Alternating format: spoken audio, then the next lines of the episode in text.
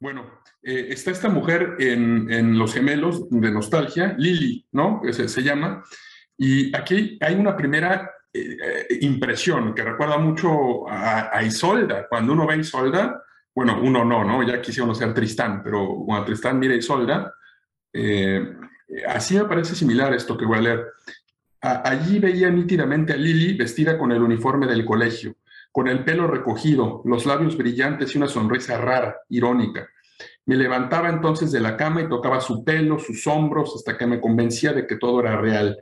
Sentía entonces como un fluido blanco recorría mi cuerpo desde el tórax hasta la punta de los dedos y mis manos, como si supieran ellas solas qué hacer. Intentaban desnudarla, pero ella era toda una, una sola pieza. Su ropa era una con su cuerpo. Ella no era sino una estatua con la consistencia del cristal, pero viva, móvil ella no podía ser desvestida. Entonces hay, una, hay un primero, este es un sueño que tiene él ya después de haber eh, visto a, la persona en cuestión, eh, pero hay una idea de, no poder eh, consumar el amor, ¿no? desde la lejanía, ¿no? Y, y, más adelante, por ejemplo, bueno, viene esto de la... de, la, de, la mantis, de la mantis religiosa, pero eh, tiene otras este, descripciones, por ejemplo, que a mí me llama mucho la atención porque incorpora paisajes incluso romanos, ¿no? Todos estos bosques, esta, esta atmósfera boscosa, no solo de, bueno, más quizá de, la región de, Transilvania, de, de Siebenbürgen, etcétera. Dice, dice, por ejemplo, haciendo una descripción, en la ventana, enmarcada por los cortinones de tela roja, apareció una joven que me pareció inusualmente pequeña y delgada. Tenía el pelo largo, rizado, castaño claro, del color de la madera de roble y una cara redondeada, con las mandíbulas bien formadas y dos ojos dorados. Retuve vagamente, como de pasada, esa carita aristocrática y proseguí con mi paseo hasta que oscureció. Después de aquello, cada vez que pasaba por allí, miraba hacia la ventana sobre la veranda, pero en medio año no vi unas cuantas veces sino a una mujer mayor. A través de otra ventana mucho más grande, podía ver desde la calle un globo terráqueo, muebles muy pretenciosos y probablemente preciosos, y una lámpara de brazos con carámbanos de cristal y brillo de cobre. Ni siquiera en mi diario, que contenía versos, notas de mis lecturas, sueños extraños y unos pocos sucesos exteriores, escribí nada acerca de este encuentro. Todo lo que apunté ese día en el diario fue que había comenzado Aurélie de Nerval. Entonces, eh, hay otro proceso de idealización él está pensando en Aurelia de Nerval eh, y, insisto, la referencia es el roble y este de la Rumanía aristocrática, cuando dice el globo terráqueo y los muebles, es una, un amor imposible, ¿no? Ya te dejo hablar, pero permíteme, eh, porque esas son idealizaciones, pero Cartarescu tiene para todos, ¿no? tiene también la parte ya de, de unión carnal.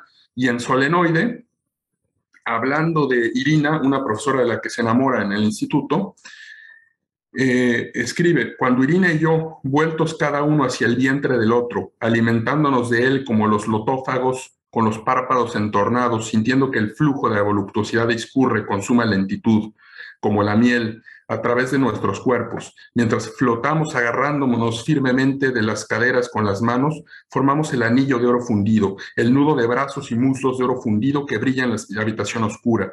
Siento que el resto del mundo es de viento y sueño y que la huida, el único objetivo de nuestras vidas, está cerca, está a las puertas, ya ha llegado. Pero cuando estallamos ambos, vencidos por el orgasmo avasallador, palpitante que sin duda nos mataría si durara más de unos minutos, nos escondemos tras nuestra piel, tan ignorantes y atemorizados como hemos sido desde que vivimos en este mundo.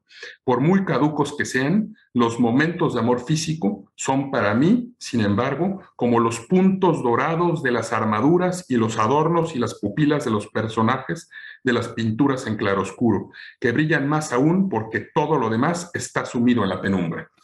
Y bueno, aquí, eh, además de que ya está la consumación, la referente para mí, y tú, tú dime si no lo ves así, cantar de los cantares. Uno, segundo, eh, mitología germánica, esto el anillo de oro, es, eh, las metáforas de alamada como oro, como metal, están muy presentes en, en, el Antiguo Testamento, pero también están en las leyendas germánicas, en los mitos germánicos. Y otra cosa que me sorprendió de aquí, el claroscuro y el brillo de, como el barroco del siglo de oro español, ¿no? Pero bueno, ya me, ya me, extendí. Sí, que lo, lo mencionamos en, en, el podcast de Tristán y Solda. Eh, creo que fui yo que, que, leyó un pasaje en el que siempre eh, con figuras retóricas, eh, describiendo el, el, erotismo, usa la figura de las monedas, que, em, que cuando lo engañan dice, este, yo estaba esperando monedas de oro y me, me, me, lo trocaron por monedas de bronce, creo, algo así, er, en referencia a Branguina o cómo se llamaba la, eh, la sirvienta. Ajá, Branguina. Y eh, sí, el, el, el, cantar de los cantares, eh, pues evidentemente es algo que yo que, que, estoy interesado en, en literatura mística, pues siempre lo he tenido presente, pero la gente como que desconoce ese, ese aspecto tanto de la Biblia, porque en este caso es el Antiguo Testamento, como eh, del elemento erótico en, en, el cristianismo en sí. El, uno, el que es considerado como el, fundador de la mística occidental es Pseudo Dionisio Areopagita. En este libro de, eh, de, los nombres divinos, él usa el término griego eros, es decir, no usa caritas para, en, referencia a cómo nos eh, acercamos a Dios, usa eros. Y ahorita en, en Cantalina de Siena, en el pasaje que leí, dice que lo único que permanece es el deseo. Dice, me voy a regocijar eh, deseando. De hecho, es un eh, gerundio, deseando a mi creador. Entonces, el, el elemento erótico es fundamental e incluso, desde, como dijiste, el banquete, Diotima en su discurso lo que dice es, la verdad se alcanza con eros, con el, con el deseo, es decir, estos trascendentales, y el, cristianismo también está de acuerdo eh, con eso.